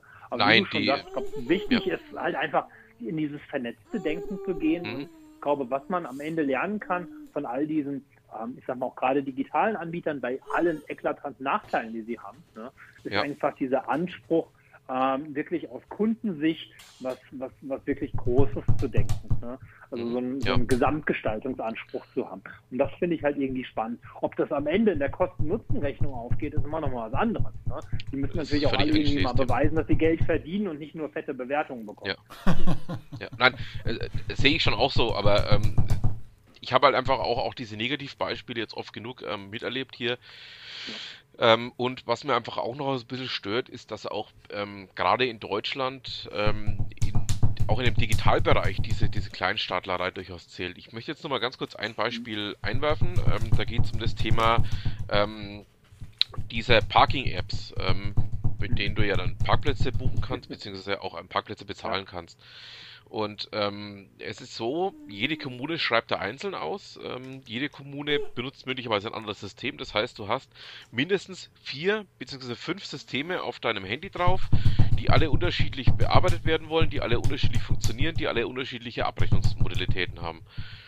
Ähm, das ist einfach auch wieder das, was du schon sagst. Ähm, man braucht da ein einheitliches Mindset oder man braucht zumindest ein einheitliches Denken, ein strategisch übergreifendes Denken, um solche mhm. Sachen mal ähm, zu vereinheitlichen. Ich meine, jeder kann ja sein eigenes Süppchen kochen, aber dann lasst es bitte gleich aussehen und rechnet bitte ähnlich ab und macht nicht irgendwie sowas, ähm, dass jeder dann einfach nur ab einem gewissen Punkt damit durchblickt.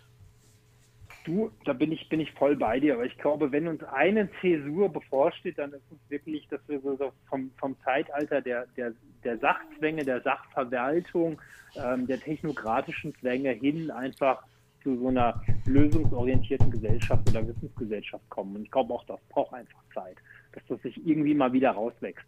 Diese, nennen wir es vielleicht Bürokratie, die du irgendwann zwangsläufig hast, ne? aber ich glaube, am Ende ähm, wird das einfach eine Frage sein, wie schaffen wir es eigentlich, das Ganze nicht mehr nur ähm, ja, intrinsisch prozessual zu sehen, sondern wirklich, wirklich äh, lösungsorientiert prozessual. Und das braucht sicherlich einfach Zeit. Also ich will da jetzt einfach ein bisschen Optimismus verbreiten. Ich bin da guter Dinge, dass hm. das funktioniert. Ja, also kann ich, kann ich nachvollziehen. Ähm, wie gesagt, ich wollte es einfach auch nochmal kurz eingeworfen haben. Das sind Nein, einfach die Dinge, die ich Punkt. jetzt aktuell auch sehr erlebe. Du, ganz wichtiger Punkt, ganz wichtiger Punkt. Ich meine, aber äh, da muss man natürlich aber einfach auch hm. sagen, dass die Leute von Patentrezepten konditioniert und überrollt werden aus der digitalen ja. Sphäre, ne, die sich, ja. die sich, glaube ich, erstmal in der, nennen wir es mal vielleicht realen Welt oder wie auch immer, vielleicht ist auch hm. ein bisschen harter Begriff, ne, erstmal beweisen müssen. Ne? Sie müssen dann irgendwie nee, auch finanzierbar das sein. Sehe ich ja auch so. Und, das, und, das sehe ich ja auch so. Aber die, die, diese Denke wird sich, glaube ich, glaube ich, ja. wirklich durchsetzen. Ich denke, man muss da wirklich einfach hin zum, zum, zum, zum Lösungsorientierten und sagen, hey, was will denn der Kunde eigentlich? Ne? Ja. Und ich meine, da fangen jetzt Unternehmen gerade erst an, irgendwie Daten mhm. zu sammeln und so ein Gefühl dafür zu bekommen, wie bewegen sich Menschen, was wollen sie eigentlich, wie kommen sie von ja. A nach B. Und ich glaube, wenn, wenn sich das weiter durchsetzt, dann wird man auch immer lösungsorientierter werden. Mhm. Also man muss einfach auch, äh, zumindest ist es jetzt meine, meine, meine Denke, ähm, weg von dem Punkt, das ist alles alternativlos, sondern ja, es gibt Alternativen. Mhm. Man muss ja einfach auch mal gehen, man muss einfach auch mal smart denken, man muss vielleicht auch einfach mal für sich selber entscheiden, ähm, welche Ansätze man verwenden, welche Ansätze man ähm, umsetzen möchte. Und ähm, du hast auch gerade schon mal ganz wichtig angesprochen, dass man bei solchen Themen einfach auch ähm, aus Sicht des Kunden denken muss und nicht nur aus Sicht eines Technokraten, aus Sicht von jemandem, der da ähm, ja nur die technische Seite sieht. Richtig, richtig. Wie, wie, nennt sich das immer so schön, die kreative Zerstörung? Richtig, ich glaube, genau. Am Ende ist es die große Herausforderung, das nicht nur in ein bestehendes äh, System rein, reinzupressen, sondern wie nennt sich das immer so schön, die Ambidextrie. Ne? Du musst einerseits irgendwie so neue Erkenntnisse sammeln, neue Erfahrungen sammeln, um was Neues aufbauen zu können und gleichzeitig aber auch mal dein eigenes bewährtes System weiter betreiben zu können. Und dieser Mut, beides zu können, ist natürlich eine schöne Herausforderung. Klar. Ja, also das ist halt was, was ich gerade in Deutschland auch so ein Stück weit vermisse. Ähm, da hat sich diese Denke in keinster Weise durchgesetzt. Man geht immer nur einen Weg, behauptet ähm, steif und fest, es wäre alternativlos, auf irgendwelche anderen Wege umzusch äh, umzuschwenken, umzuswitchen. Und ähm, ja, tut dann immer so, als wäre man äh, der Nabel der Welt ähm, und noch vieles andere mehr. Aber gut, jetzt genug Bösartigkeiten von meiner Seite. Wir hatten ja den Themenansatz, den wir eigentlich mal verfolgt haben. Steve, möchtest du ähm, den Themenansatz nochmal kurz vorstellen? Ich habe, bevor du, darf, ich, darf, ich, darf ich da gerade kurz noch was einwerfen? Ja, natürlich. Spannendes gesagt. Und da, da muss ich meine, meine Kollegin nochmal groß loben, die ich neulich in einem Meeting hatte und die sagte, ach Mensch Leute, lasst uns auch mal aufhören, ständig nur Konzepte zu schreiben und zu beweisen, dass sie funktionieren. Und wenn sie nicht funktionieren, landen sie in der Schublade. Wir müssen auch einfach mal raus und ausprobieren. Wir brauchen wirklich diese, diese, ähm, diese direkten Kundenerfahrungen, die direkte Möglichkeit zu optimieren, zu verbessern und zu lernen. Und ich glaube, das ist noch nicht so wirklich in der deutschen Mentalität verankert, dass man einfach Dinge ausprobiert und einfach mal mit Unperfekten rausgeht, um dadurch aber auch immer stetig zu verbessern.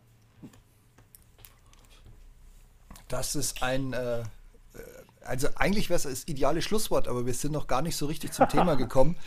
Ähm, aber wie du, wie du schon gerade vorhin sagtest, bevor wir so richtig auf Aufnahme gedrückt haben, es wäre ja das erste Mal, dass wir uns unter zehn Minuten unterhalten. Ne? Also vollkommen richtig. Ja. Ich habe noch eine Fachfrage an dich, bevor ich ähm, nochmal auf unser eigentliches Thema zu sprechen kommen möchte. Man plant ja hier immer wieder diese 360 Euro Tickets in Deutschland. Ne? Also für 360 mhm. beziehungsweise für 365 Euro, aus mir spricht ja gerade wieder der mhm. BWLer, kannst du ein Jahr lang kostenfrei in deiner Stadt wobei kostenfrei ist es ja nicht, aber du hast es dann bezahlt, ne? Du kannst ein Jahr lang dann kostenfrei deinen kompletten ÖPNV, dein Angebot vor Ort nutzen. Mhm. Wenn ich mir jetzt anhöre, dass du sagst, äh, 7000 Schweizer Franken für quasi das Premium Gold Paket, ähm, so wie du es nutzen kannst und nutzen darfst, ähm, das mhm. ist für euch kein Thema, so ein 360 äh, Schweizer Franken-Ticket, äh, wobei der Umrechnungskurs jetzt natürlich nicht ganz stimmt. Oder gibt es sowas bei euch auch, dass man äh, zusätzlich Bestrebungen macht, so, so, so ein, vielleicht auch nur im ersten Jahr kostet sich, äh, ich sage jetzt mal 400 Schweizer Franken, danach wird es ein bisschen teurer. Versucht man Leute noch zu locken oder ist die Schweiz wirklich schon so weit, dass man sagt, ähm, wir stehen mit, mit öffentlichem Nahverkehr so im Mittelpunkt. Wir müssen dafür eigentlich gar nicht mehr Werbung machen, weil du ja auch gesagt hast, was ja auch die, die Berliner, also die BVG, meiner Meinung nach als einziges äh, Positives hat, sie machen geile Werbung. Ähm, was ihr ja auch macht, äh, wie du uns erzählt hast und berichtet hast. Aber seid ihr schon so weit, dass man theoretisch von heute auf morgen die Werbung abschaffen könnte und die Schweizer würden trotzdem weiterhin äh, den ÖPNV so nutzen, wie es jetzt ist? Oder kommt ab manchmal so ein Zuckerl, wo man sagt, hier gibt es mal ein billiges Ticket oder hier gibt es mal einen Anreiz, ein Jahresticket zu holen oder, oder, oder? Wie siehst du das? Hier ist das natürlich ein, auch hier ein ständiges Werben natürlich um die Nutzer. Ne? Okay. Ich meine, das ist das ist nie ein Selbstläufer, das ist immer ein Ring um Alternativen, ein Ring um die Gunst des Nutzers. Ich glaube, das gehört dazu und das wird auch nie ablassen. Ne? Man muss sich immer wieder beweisen und irgendwie auch auf die Leute zugehen. Ne? Sei es Bestandskunden, sei es Neukunden und auch das gehört hier dazu. Ne? Es ist, wie gesagt, auch nicht so, dass hier jeder selbstverständlich immer ÖV fährt. Wenn ich rausschaue, sehe ich hier auch die Autos vorbeifahren. Ne? So ist es jetzt nicht. Aber ich glaube, grundsätzlich ist es attraktiv. Wie gesagt, aus meiner Brille, des Abonnementnutzers. Auch hier äh, steckt der Teufel im Detail des, des Tarifwerks. Also ich weiß jetzt nicht, ob es so easy going ist, wenn ich mir jetzt jeden Tag ein Ticket ziehen müsste. Kann, kann ich nicht sagen, stelle ich mir aber auch manchmal schwierig vor. Ja, aber du, am, am Ende geht es auch hier, geht es auch hier darum, die, die Leute immer wieder von der Attraktivität. Ja, und das ist am Ende ein Kosten-Nutzen-Verhältnis mhm. ähm, zu gewinnen. Wobei, und das ist das Schöne, das habe ich mal von, von, einem, von einem tollen Manager in einem meiner Ex-Unternehmen gelernt. Der hat so schön gesagt, Price is just a consequence. ja, er hat nicht ganz unrecht. er hat nicht ganz unrecht und das, das geht mir hier fast überall so und deswegen bin ich einfach auch so ein überzeugter Schweiz-Fan. Ne? Auch ja. wenn es teurer ist, es zahlt sich am Ende fast eigentlich immer aus. Ne? Ja. ja an der Fleischtheke zahlst du hier mal mitunter 10 Franken für dein äh, äh, Pfund Hackfleisch und wir fast nur noch vegetarisch kochen, das aber nicht nur mit den Preisen zu tun hat, aber hast dafür auch alles aus der Region hier, mhm. gefühltermaßen. Ne? Du hast ähm, 7000 Franken jetzt für dein Generalabonnement der erster Klasse und hast halt auch ähm, den gefühlten Luxus, immer relativ easy von A nach B zu kommen. Wenn du jetzt hier mal am Sonntagmorgen fährst, sind noch relativ viele Freizeitmenschen drin, die, keine Ahnung, Klett, äh, Klettern, Fallschirmspringen, Langlauf etc. machen. Also auch das sieht man gefühlt hier sehr oft. Aha. Weiß jetzt nicht mehr, wie es in Deutschland ist, weil Berlin ist jetzt auch nicht unbedingt so der Nabel des Freizeitsports gegeben, wo ich die letzten Jahre gelebt habe. Von daher will ich da jetzt nicht jemandem was unterstellen. Vielleicht ist es in Franken, es da vielleicht gerade in der Wintersaison noch mal andere Alternativen gibt, anders. Und du siehst da schon noch relativ viele Reisende, die auch auf den ÖV zurückgreifen. Ne? Und ich denke, das spricht erstmal für sich, aber ein Selbstläufer ist es tatsächlich auch nicht. Und natürlich hat auch Corona hier Spuren hinterlassen, dass es auch hier eine gewisse Verschiebung und dementsprechend wieder Werben gibt, um ähm, den Nutzen des ÖVs äh, hervorzustellen, die Sicherheit des ÖVs zu betonen und auch generell andere Vorzüge des ÖVs zu betonen. Also das ist, glaube ich, überall gleich. Okay, verstanden. Es ist immer wieder spannend, mit, mit welchen Ansichten man, ich sage jetzt mal ganz bewusst, konfrontiert wird, wenn man sich eine zweite Meinung holt. Und ähm, das, was du so berichtest, es, es macht alles Sinn, aber ich sehe einige da draußen mit dem Kopfschütteln so nach dem Motto, deshalb ist mir mein 2,50 Euro Kurzstreckenticket immer noch zu teuer. Aber egal, darum geht es jetzt nicht. Es geht eigentlich um die ganz, ganz spannende Frage, und ich möchte jetzt keinen Krieg anfangen über Subvention oder über eine deutsche Mutter, die dem ehemaligen Schweizer äh, Stamm- und Heimcarrier, das lassen wir jetzt mal alles wirklich ganz neutral außen vor, darum soll es nicht gehen. Sondern spannend war, was Sven und ich schon mal in der Podcast-Folge früher vorgestellt haben, dass in der Schweiz einfach das Modell gerade Schule macht, dass man Piloten, die aktuell nun mal nicht gebraucht werden, zu Bahn Piloten oder Pilotinnen umschult, ausbildet. Ähm, in Deutschland gab es, ich glaube, letzte Woche, vorletzte Woche, vorletzte Woche, gab es einen wunderschönen Artikel, dass jetzt die, die jetzt weiß ich wieder nicht mehr, ob Männlein oder Weiblein, ähm, dass der ähm, erste umgeschulte ähm, ähm Bahnführende, um es mal so geschlechtsneutral wie möglich auszudrücken, äh, jetzt von der Lufthansa zur Deutschen Bahn gewechselt ist und sich sehr positiv über seinen neuen Job geäußert hat. Das nur am Rande. Die Schweiz ist da ja weit voraus, auch wenn es, wie gesagt, äh, der Lufthansa zugutekommt. Ähm, wie, wie, wie macht sich das System denn so? Ähm, äh, zahlt ihr denn ähnlich tolle, gute Preise, ähm, wie jetzt ein, ein Pilot auch verdient? Weil in Deutschland ist es ja nicht so. Ne? Muss ich dir ja nicht sagen, du hast ja mit mir zusammen lang genug in dieser Familie gearbeitet. Du weißt, was da an, an äh, Betriebsräte und an Gewerkschaften im Hintergrund stehen, die um jeden einzelnen Cent, der gekürzt werden könnte, kämpfen.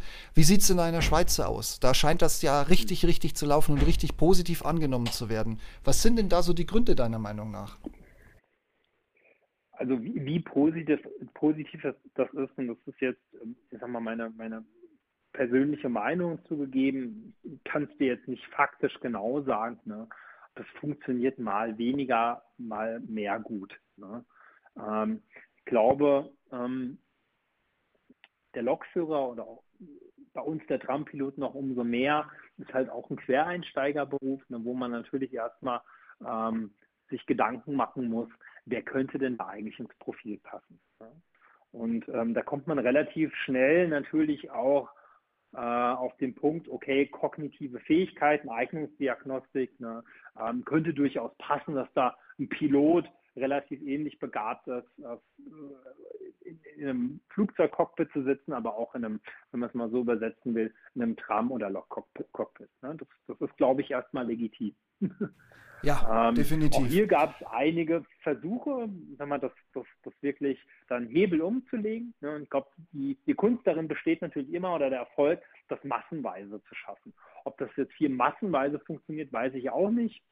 Bin ich zugegeben erstmal skeptisch, ähm, dass da gefühlt jeder Pilot auch ein Lokführer werden will, weil ich glaube, da steckt der Teufel im Detail und das ist dann irgendwie Menschen irgendwie arg zu trivialisieren. Ja, weil, du, weil du ein ähnliches kognitives Skillset hast, heißt das noch lange nicht, dass du eine ähnliche kulturelle Affinität hast.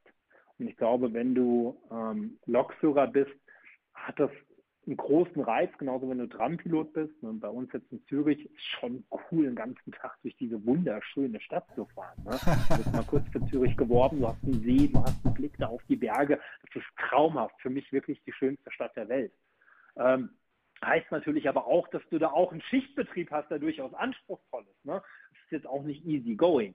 Ne? Aber ähm, du, du, musst da einfach vom Mindset hereinpassen und ich, ich glaube persönlich, ähm, dass das Mindset von einem Piloten nicht zwangsläufig, nicht zwangsläufig, ne, da unbedingt konkurrent ist. Das kann mal passen, kann genauso gut aber auch mal nicht passen. Ne?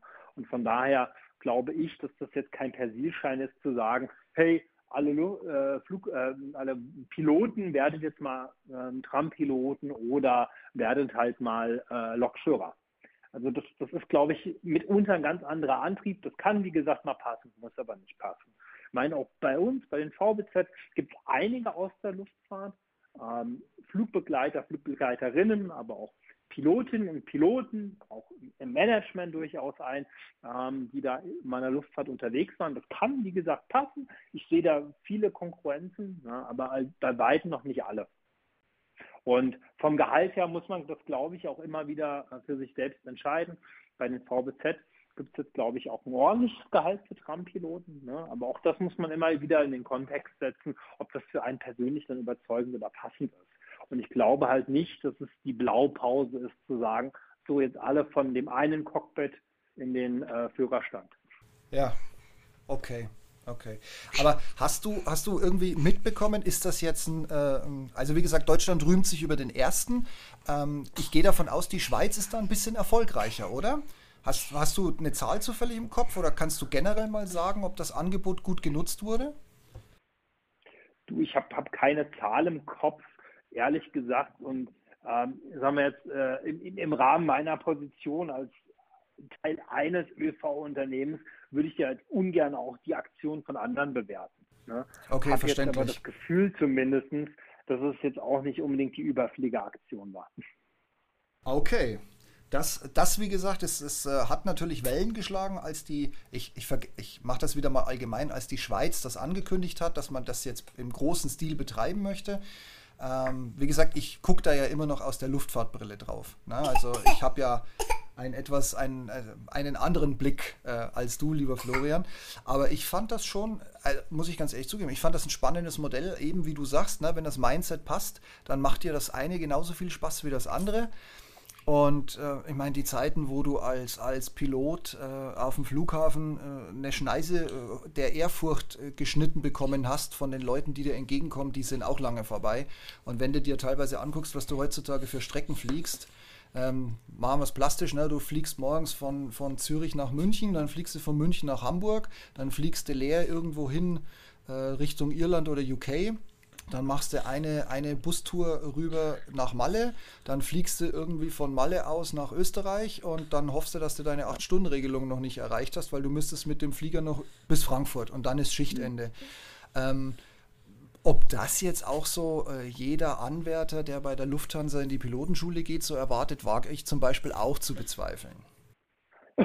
Du, also ich glaube, ähm, um jetzt mal irgendwie to be fair zu sein. Ne? Man, man, sollte da nicht von der Ankündigung auf wirklich einen Erfolg schließen, zum einen und zum Einzelfall dann auch nicht auf ein Gesamtergebnis. Ne? Und beides ist, glaube ich, sehr komplex und ich kann es jetzt ad hoc nicht einschätzen. Ne? Und ich glaube aber, und das ist das, das gute Signal, fand ich aus der Schweiz, ist einfach mal zu probieren. Zu sagen, okay, da sind gewisse Ähnlichkeiten in den Berufsfeldern, wie gesagt, beispielsweise die hohen kognitiven Anforderungen. Ne? Ich kenne es noch aus unserem ehemaligen Job dass man da einen eignungsdiagnostischen Test hat, der durchaus anspruchsvoll ist. Ähnlich ist es bei uns bei den Trampiloten auch. Ne? Da kann man auch ruhig mal die These aufstellen, kann sagen, hey, lasst uns das mal probieren. Ne? Erfahrung macht schlau. Und das finde ich, finde ich wirklich gut und damit auch an die Öffentlichkeit zu gehen, um da auch ein Signal des Wollens auszusenden. Das finde ich super. Was bei, bei ähm, den Verkehrsunternehmen hier durchaus auch ist. Ne? Das sind auch, auch sichere Jobs und ich glaube, das ist in Deutschland auch sehr ähnlich. Von daher kann man sicherlich auch mal auch so ein attraktives Angebot machen. Ob es dann im Einzelfall passt, muss dann halt einfach ähm, die Realität zeigen. Ne? Und wenn ich jetzt einfach mal so einen Artikel aufmache hier, ähm, der natürlich auch nicht irgendwie äh, äh für die Gesamtsituation aussagefähig ist, aber hier äh, Interesse am Beruf des Lokführers sprunghaft gewachsen, die Ausbildungszentren werden überrannt. Ne? Dann steht zum Beispiel hier gerade, Andrang zu einer Ausbildung bei Lokführern ist hoch. Ne? Unter den Bewerbern finden sich auch viele Piloten, aber die beiden Unternehmen tun sich noch mit einer Kooperation. Ja. Also das heißt, ja, da kann mal ein Interesse sein, aber für mich ist natürlich halt auch die Frage, ähm, was ist denn die Motivation, jetzt den Job zu wechseln? Ne? Sind die Leute dann auch langfristig glücklich? Müssen sie denn langfristig glücklich sein? Und wie gesagt, da geht es auch ein bisschen ums Ausprobieren und die These erstmal zu sagen, wie gesagt, die Anforderungen an beide Berufe, du hast eine Verantwortung für eine gewisse Anzahl an Passagieren, du hast ein sehr viele Tonnen schweres Gefährt unterm Hintern, das du sicher von A nach B bringen musst und am Ende solltest du natürlich auch noch mit dem Kundenservice überzeugen. Das spricht erstmal dafür, es auszuprobieren. Wie erfolgreich das ist, hey, lass uns in ein, zwei Jahren nochmal drüber sprechen. Ich wollte ich wollt gerade sagen, das ist jetzt das genialste Schlusswort, das du hier einfädeln konntest. Lass uns einfach demnächst, wann auch immer es sein wird, nochmal drüber sprechen. Und dann ziehen wir einen Strich drunter. Und vielleicht gucken wir uns dann virtuell ganz tief ins Auge und stellen fest, wow, das hätte keiner gedacht. Und das kann jetzt ja für beide Richtungen gelten. genau. Mein Lieber, ähm, Sven, wenn du nicht noch irgendeine Frage hast, mit der du Florian noch äh, final an die Wand nageln möchtest. Ähm, ich habe deine Frage. Nein, nein, nein, ich mir fällt nichts ein. Also, können, können wir das so handhaben? ja, also, nein, also ich habe ähm, keine, keine böswilligen Fragen mehr, ähm, für die ich ja berühmt berüchtigt bin. Nein, ähm, Florian, es war mir ein großes persönliches Vergnügen, dich mal kennenzulernen. Gleichfalls. Danke gleichfalls. Und ich würde mich auch freuen, wenn ich beim nächsten Mal wieder dabei sein darf, um ja, da vielleicht das eine oder andere auch mit einzuwerfen. Du, mega gerne. Ich meine, wir können auch gerne mal ein Follow-up machen. Ich habe jetzt das Gefühl, und ja, ich habe halt in der Vergangenheit als Pressesprecher, dass ich arg monologisiert habe und das können wir gerne auch noch dialogorientierter machen. Nein, das Schöne ist, ähm, bei uns läuft es tatsächlich so, dass wir sagen, äh, interessante Gespräche unterbricht man nicht und deshalb ist dieses Monologisieren, nee, das ist tatsächlich wirklich erwünscht, weil wir machen hier ja keinen Investigativ- oder an die Wandnageljournalismus, ähm, mhm. sondern wir sind ja froh und dankbar für dieses tolle Gespräch, das wir mit dir hatten. Und äh, deshalb, wie gesagt, auch von meiner Seite, ich danke für deine Zeit. Danke, dass du den Weg zu uns gefunden hast. Gerne. Wir grüßen in die Schweiz und wir freuen uns, wie gesagt, auf ein Follow-up mit dir, lieber Florian. Bleib gesund. Über das Thema haben wir Gott sei Dank gar nicht gesprochen. Das werden wir auch weiter aussparen. Und genau. alles Gute dir und wir freuen uns auf ein baldiges Wiederhören bleibt gesund. Viele Grüße in die Heimat, respektive nach Franken, wenn ich nicht falsch liege, und nach Berlin. Ich danke dir. Mach's gut. Bis bald. Mach's gut. Bis bald.